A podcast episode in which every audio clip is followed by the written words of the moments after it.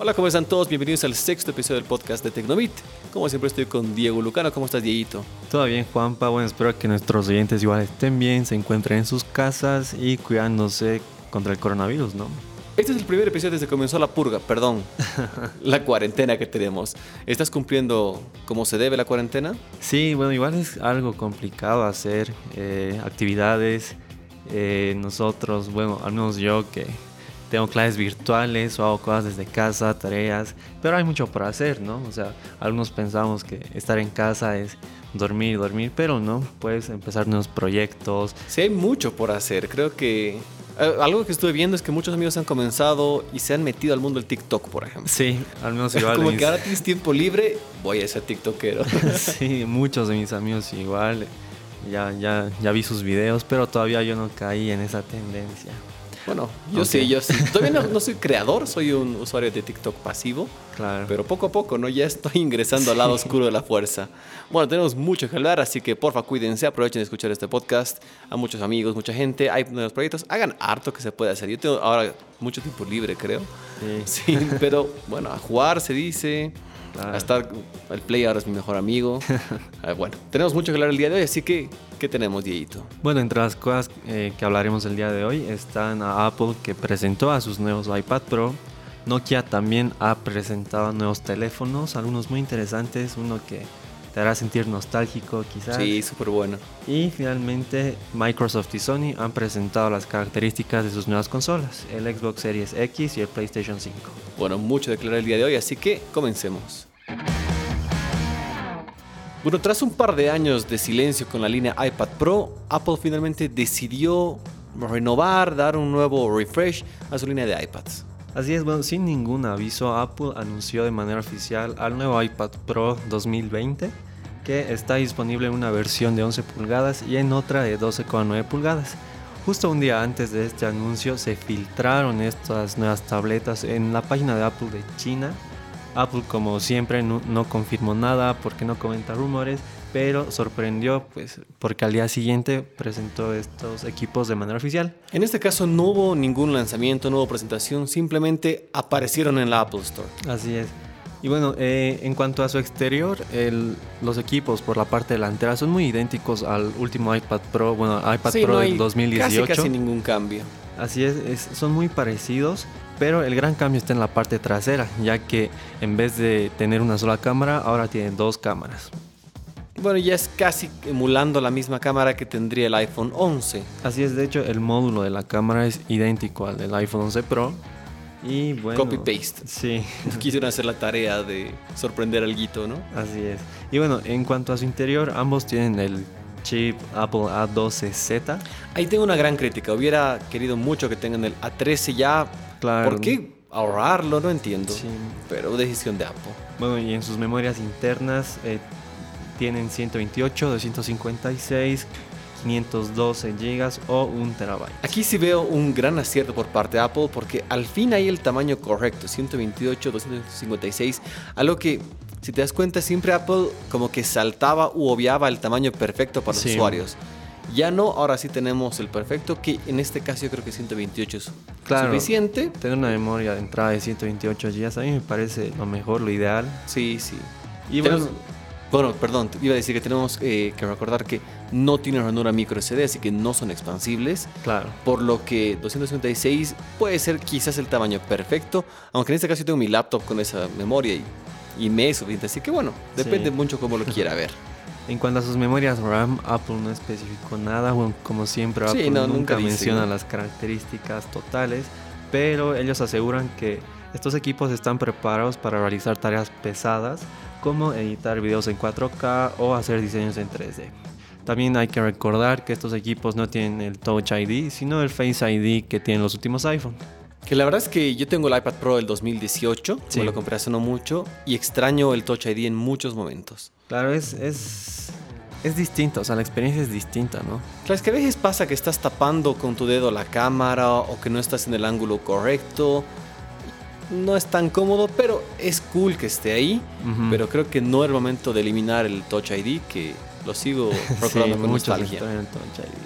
Y bueno, otra de sus cosas interesantes también es que este, estos iPad Pro llegan con la nueva versión de iPad OS, la 13.4, y acá llega ya el soporte para el trackpad óptico, lo que prácticamente ya asemeja la experiencia del iPad con la de un MacBook. Ahí está mi crítica más grande, porque no es que llega con el estuche, tienes que comprarlo aparte y no es nada económico. El estuche nada más cuesta 300 dólares. Sí, es bastante caro. Pero eso sí, la experiencia no va a ser idéntica. O sea, el trackpad para el iPad solo va a servir para marcar textos, no, no para y otras Y por eso pagar 300 dólares. Ayer tuve una, un debate con amigo Álvaro Reque de TrueTech, justo ah, hablamos de ese tema. Y él era súper defensor de, de, este trackpad, de este nuevo estuche. Y yo le decía, oye, no está bien, porque vi una noticia que salió, si no me equivoco, en Shataka o en Android for All, que decía, el nuevo estuche con trackpad cuesta lo mismo que el iPad más barato actualmente. Porque básicamente el iPad más económico cuesta 330 dólares, más impuestos estarás por los 360 casi. Y este estuche cuesta 300 dólares, más impuestos 330, o sea... Realmente no vale tanto la pena. Es, yo lo pondría como que...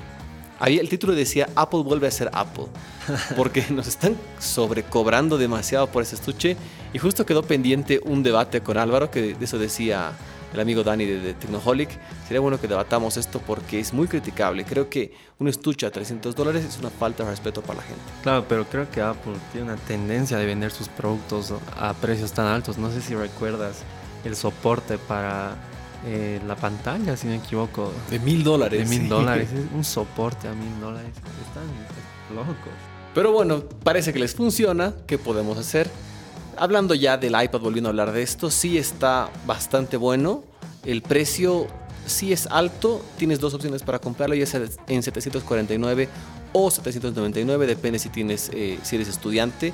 Esto en Estados Unidos. Sí. Pero es un precio creo que es razonable porque sí es un producto de, gama alta. Claro, además variará el precio o el costo, depende de si quieres solo un iPad que, tenga Wi-Fi o si quieres uno que tenga también soporte para redes 4G, o sea, es decir, para el 4G. Sí, 4G. No, ¿4G? ¿Qué es eso? ¿Qué es 4G? Ya estamos en era de 5G. No puedo estar comprando un dispositivo de mil dólares que es 4G.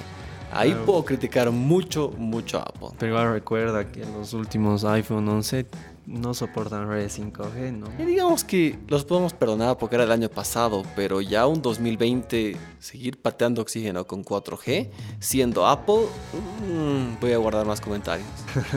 y bueno, finalmente, como tú dijiste, los precios estarán para la versión de 11 pulgadas entre 749 y 1399 dólares mientras que el de 12,9 valdrá entre 899 y 1549 dólares. 1549 por un dispositivo de un terabyte, si no me equivoco. Sí. 4G. Bueno, ya. No voy a seguir atacando a Apple en este sentido, pero hubiera esperado que obviamente sea 5G. Imagino que este anuncio lo van a tener guardado para los próximos iPhone. Exacto.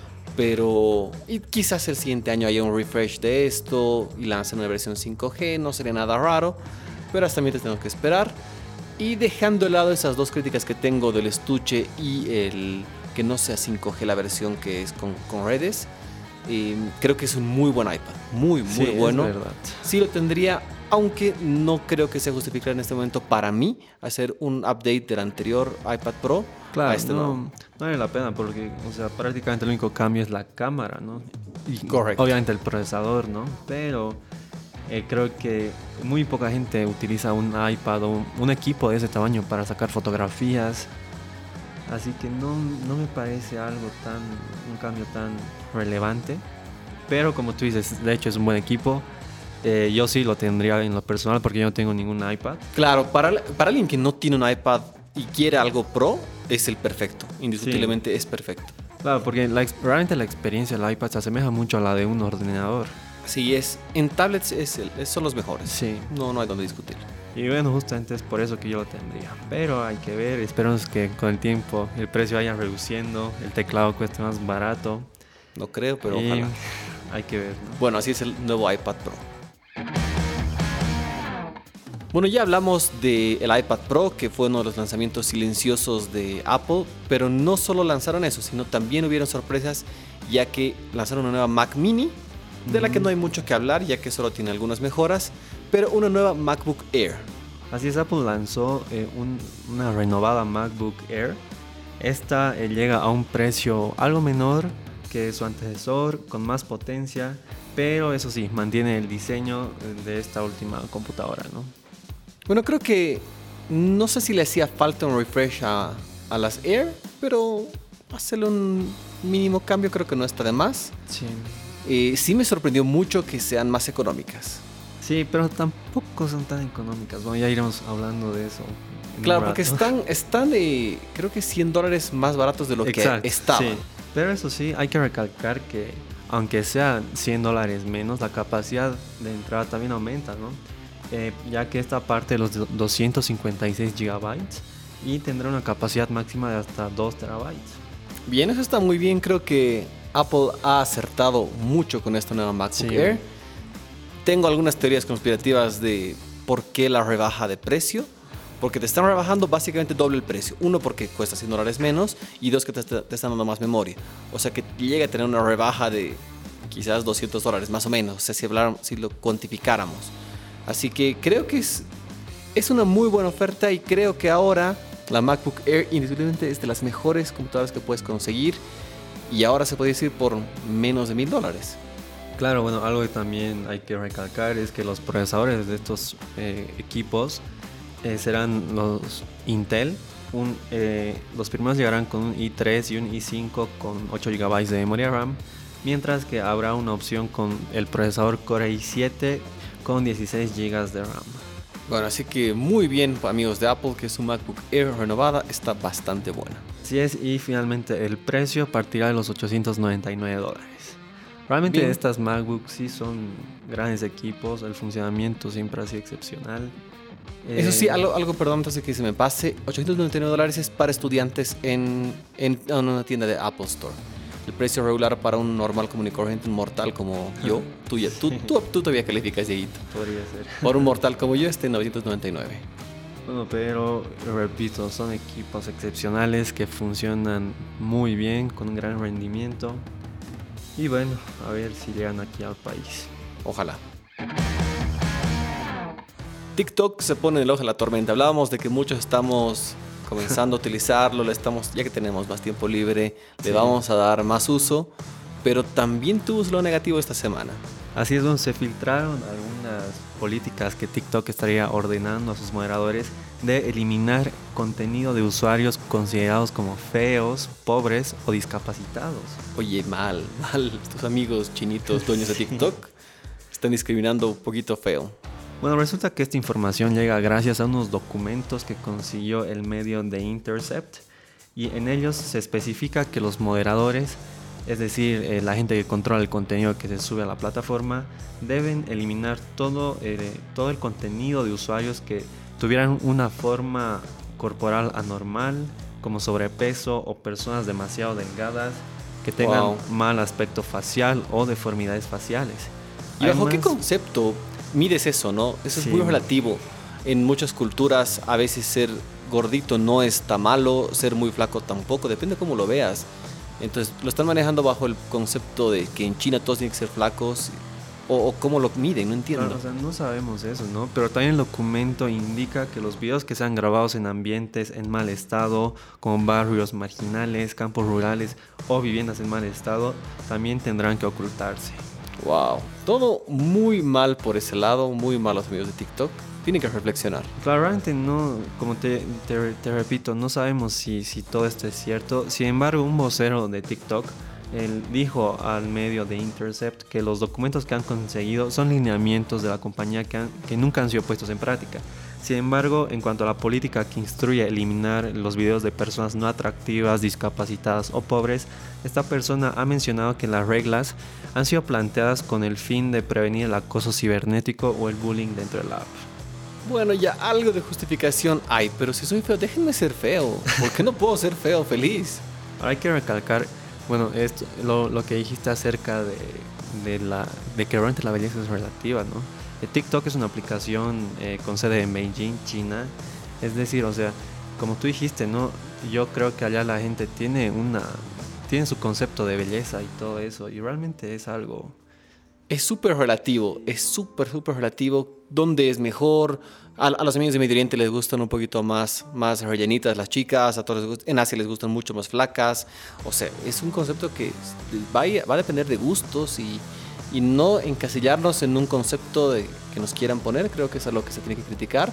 Y es muy bueno que esto haya salido a la luz y que obviamente va a obligar a que, si es que, como dice ahora el, el, Ejecutivo, no era que estaba puesto en práctica, ahora obviamente menos aún, porque saben que están y podrían ser muy criticados. Ahora lo que también hay que considerar es que The Wall Street Journal ha reportado hace algunos días que TikTok no utilizará a sus moderadores en China, de tal manera de enfocarse solo en el contenido que se produce en el extranjero. Wow, bueno, TikTok es una red social que está con muchísimo crecimiento. Sí. Así que, bueno, le damos el lado positivo, dejemos de ver lo malo y nos sigamos divirtiendo con esta aplicación que es muy buena. Bueno, ahora hablemos de Nokia, que presentó a nuevos teléfonos, los Nokia 8.3, 5.3, 1.3 y otro teléfono que te hará recordar al clásico Nokia 5310 Express Music. Está súper bueno. Creo que lo único que antes de comenzar a hablar de esos teléfonos, los nombres son muy malos. 8.3, 5.3, 1.3, algo de creatividad. Creo que va a sonar muy mal, no me peguen por decir esto, pero creo que hay puro ingeniero poniendo nombres ahí. no, no, no hay alguien que está de marketing pensando, pongamos un mejor nombre o algo así. Pero dejando de lado el nombre, son telefonazos. Son tres nuevos teléfonos que presentaron y el 8.3 5G está realmente bueno. Sí, es bueno. Eh, este teléfono eh, prácticamente eh, entra en la gama media, eh, ya que tiene una pantalla de 6,8 pulgadas, un sensor cuádruple de 64 megapíxeles que es, está hecho bajo la firma 6, como es de costumbre en Nokia. Incluso podrás grabar en 4K eh, con esta cámara y su procesador es el Snapdragon 765, pero eso sí, eh, tendrá soporte para redes 5G. Eso está muy bueno Apple no entera que hay 5G todavía. Aprovecho darle palo, ¿no? No, pero muy bien que Nokia está apostando por 5G. Lo único que le falta mejorar a este teléfono que es el procesador, que podría ser un 865, pero que esté con 765 5G, que lo que explicaba en el evento que lo pude ver por streaming, es un procesador modular, está ayudando mucho a mejorar el desempeño. Y a pesar que es un teléfono que podría ser catalogado, de hecho por especificaciones puede ser catalogado como un gama media, está muy muy cerca y apuntando hacia ser un gama alta. Así es, eh, realmente el teléfono pinta bien, eh, se ve muy bien, aunque eh, como tú dices, hubiera sido mejor que Nokia opte por un procesador mejor, no sé, de tal forma que el teléfono pueda competir con los gama alta de la actualidad, ¿no? Claro, pero alguna vez estuve viendo algunos estudios que dicen que los teléfonos que más se consumen, que los usuarios más consumen son la gama media, no necesariamente gama alta. Claro, eso es verdad, pero hay que hablar del precio del teléfono que está aproximadamente en 600 dólares. Un precio bastante razonable considerando que un gama alta actual está por los mil dólares o más. No, pero eh, creo que este teléfono mm, podría encajar más en la gama media alta que en la gama media, sí, Sí, sí, es un teléfono gama media alta que se cree gama alta. Sí, pero realmente las cámaras eh, llaman mucho la atención. Sí, ahí va muy bien. Incluso hicieron un, demo en el evento que mostraron, bueno, no era evento, en el streaming, mostraron eh, cómo puedes hacer filmación de video casi emulando como una cámara profesional. puedes eh, hacer una corrección de color desde el teléfono, puedes hacer muchas cosas que obviamente no parecieran de un teléfono de gama media alta y hacen que se muy bien de Nokia. Asimismo, el diseño de este teléfono, o sea, del 8.3, es muy bonito, ¿no? Em, la cámara delantera incrustada en el panel realmente hace que el teléfono eh, parezca un teléfono eh, realmente de mucha calidad. Sí, se ve muy bien. Es muy importante mencionar que Nokia está, hablaron en este evento de que poco a poco están volviendo al mundo, están volviendo al mercado y en Latinoamérica van a estar disponibles estos teléfonos, así que pronto van a haber sorpresas y novedades con Nokia. Ahora hablemos del Nokia 5.3. Este ya sí es un teléfono más de gama media eh, que no tiene 5G. Sin embargo, tiene una pantalla de 6,5 pulgadas. El procesador Snapdragon 665, que sí es muy de gama media. 3 GB o 4 de RAM y 164 o 128 de almacenamiento. Bien, y el tercer dispositivo que presentaron es el Nokia 1.3 que tiene una pantalla LCD de 5.7 pulgadas, un Snapdragon de gama, yo creo gama de entrada, gama baja por así decirlo, que es un Snapdragon 215 de Qualcomm, 1 GB de RAM y 16 GB de almacenamiento. Eso sí, el precio es súper barato y llega a justificar. Lo que tiene suena muy bajo, muy malo, pero por 95 euros, básicamente 100 dólares, va muy bien y cumple lo que esperamos por un teléfono con lo que están ofreciendo. Así es, y el último de los teléfonos es el Nokia 5310, bueno, uno muy parecido a este teléfono, eh, que su precio realmente es muy barato, casi 40 dólares. Wow. ¿Alguna vez tuviste un, Nokia? ¿O nunca probaste esa marca? Eh, no los tuve así personalmente, nunca los manejé, pero sí los he probado. Ya, yo era un fan, en ese sentido es uno viejo, pero sí, yo tenía varios, varios Nokia, pasé por muchos de estos modelos y era fan acérrimo hasta que me decepcionaron con Symbian, que estaba muy detrás de Android y eso fue quizás el error que cometieron. Por lo que ahora podemos mencionar que los nuevos teléfonos vienen totalmente con Android, tiene una alianza muy cercana con Google que hace que se actualicen muy rápido y te ofrecen hasta o más de dos años con actualizaciones aseguradas. Sí, realmente es muy positivo que estos teléfonos tengan actualizaciones aseguradas, tengan la alianza con Google que hace que estas actualizaciones lleguen muy rápido. Así que, bueno, estas son unas grandes alternativas a los teléfonos eh, que están en el mercado y esperemos que lleguen al, al, país pronto, ¿no? Sí, esperemos que muy pronto. Muy bien, Nokia, así que seguirán sorprendiendo y retomando el dominio que tenían. Bueno, ahora hablemos de un teléfono eh, eh, enfocado para el gaming, que es el Nubia Red Magic 5G. Este mm. teléfono pucha, hará temblar a los Black Shark de Xiaomi. Sí, bueno, tenemos que mencionar que Nubia no es una marca para nada conocida, pero que está queriendo entrar al mercado con, con patada voladora, como dices, pateándole duro a los Black Shark de Xiaomi. Claro, en cuanto a las marcas que producen teléfonos eh, para el gaming, las más conocidas son Nubia y Xiaomi, ¿no?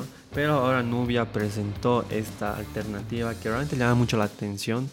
Em, algo que a mí en lo personal me sorprende mucho es que el teléfono llega con una tasa de refresco de 144 Hz. Wow. Ahorita no sé si hay algún smartphone que tenga más. No, no, no. Eh, la mayoría de los topes de gama de la actualidad solo alcanzan los 120 Hz. Por eso es sorprendente que este teléfono llegue a esa tasa de refresco eh, aunque la resolución es Full HD Plus, eh, no es 4K, pero eh, realmente es muy fluido, ¿no? Sí, bueno, es súper interesante que estén apostando por esto y van a elevar la varilla que cada vez más dispositivos apuesten por esta tasa de refresco y bueno, hacer mejores pantallas, teléfonos enfocados a gamers. Uno de mis favoritos es el Asus el ROG Phone 2, que es muy bueno.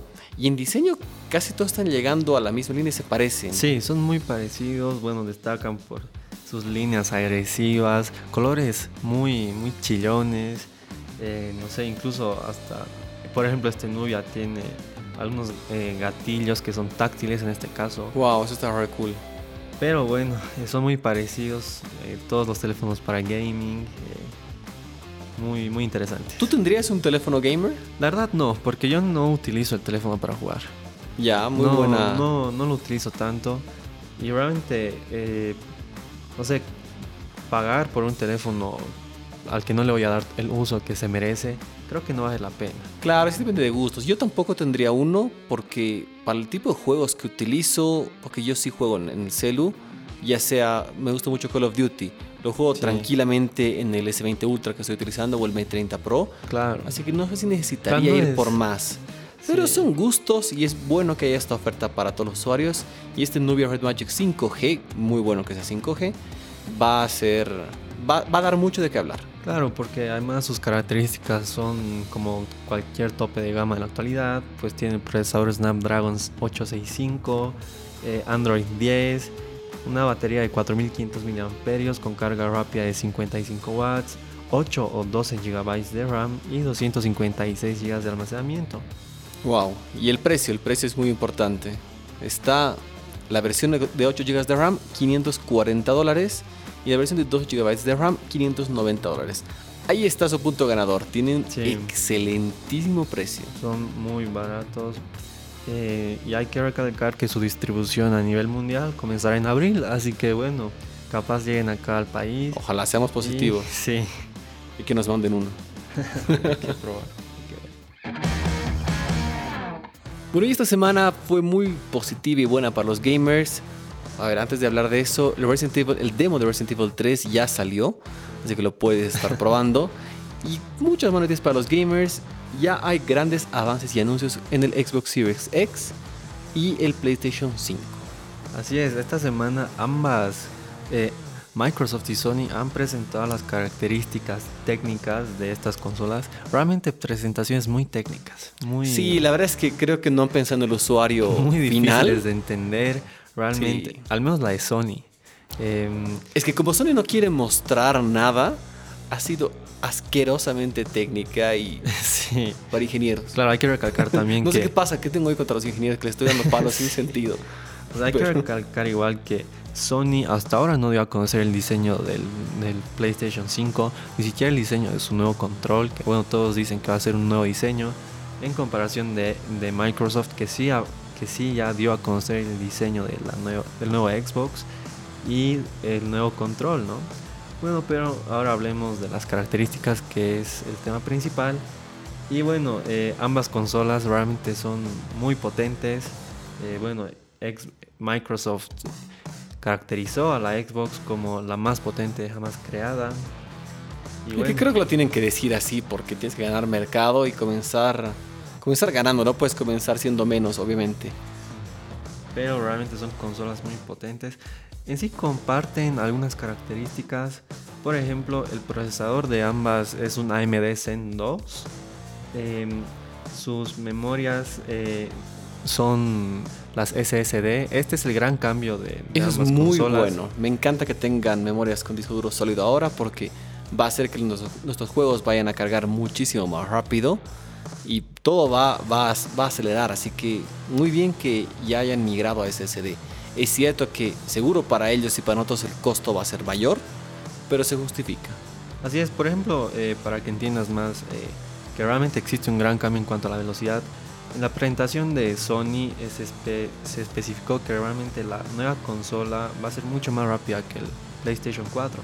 Por ejemplo, si el PlayStation 4 cargaba un gigabyte en 20 segundos, o sea, un gigabyte de información, el PlayStation 5 podrá cargar 2 gigabytes en 0.27 segundos.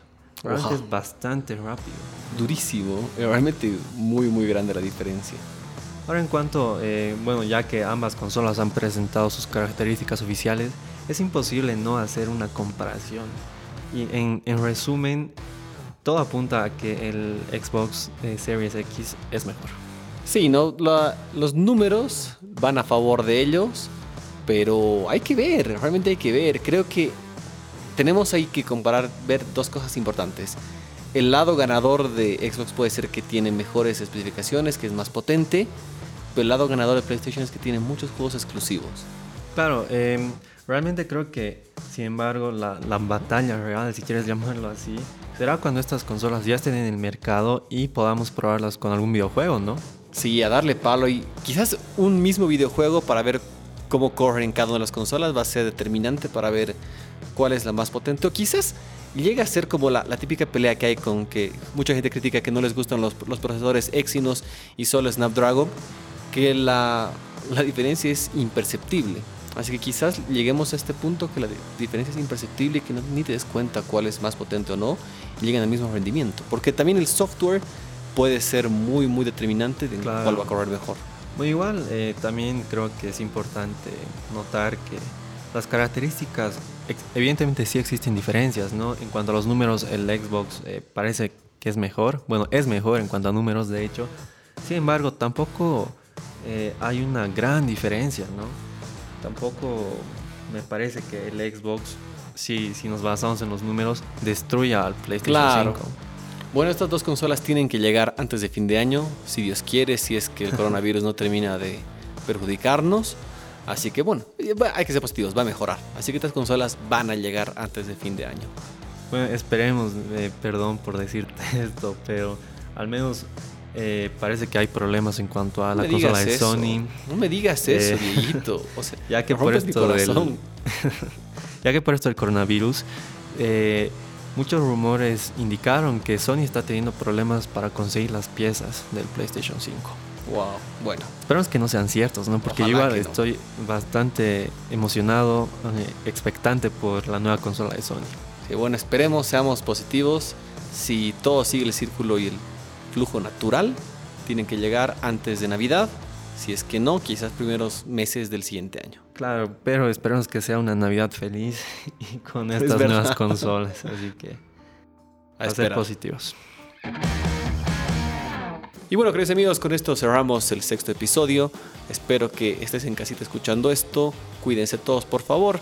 Como siempre, bueno, algo que me olvido decir, pueden visitar para ver muchas más noticias y todo lo que lanzamos en nuestras redes sociales. Nos podemos ver como revista Tecnobit y además pueden entrar a nuestra página web que siempre ponemos el nuevo contenido. Así es, todo, de hecho todo lo que hablamos en el podcast está en nuestra página web y bueno, los invitamos a que también ingresen a leer y a saber a, mayor profundidad todo lo que hablamos. Correcto. Bueno, Diego, como siempre, muchísimas gracias. que tengas un grandioso día. Cuídate, por favor. Tú igual. Y bueno, cuídense todos, ¿no? Y como ya lo dije la anterior vez, a usar barbijos. Sí, y no salen de casa.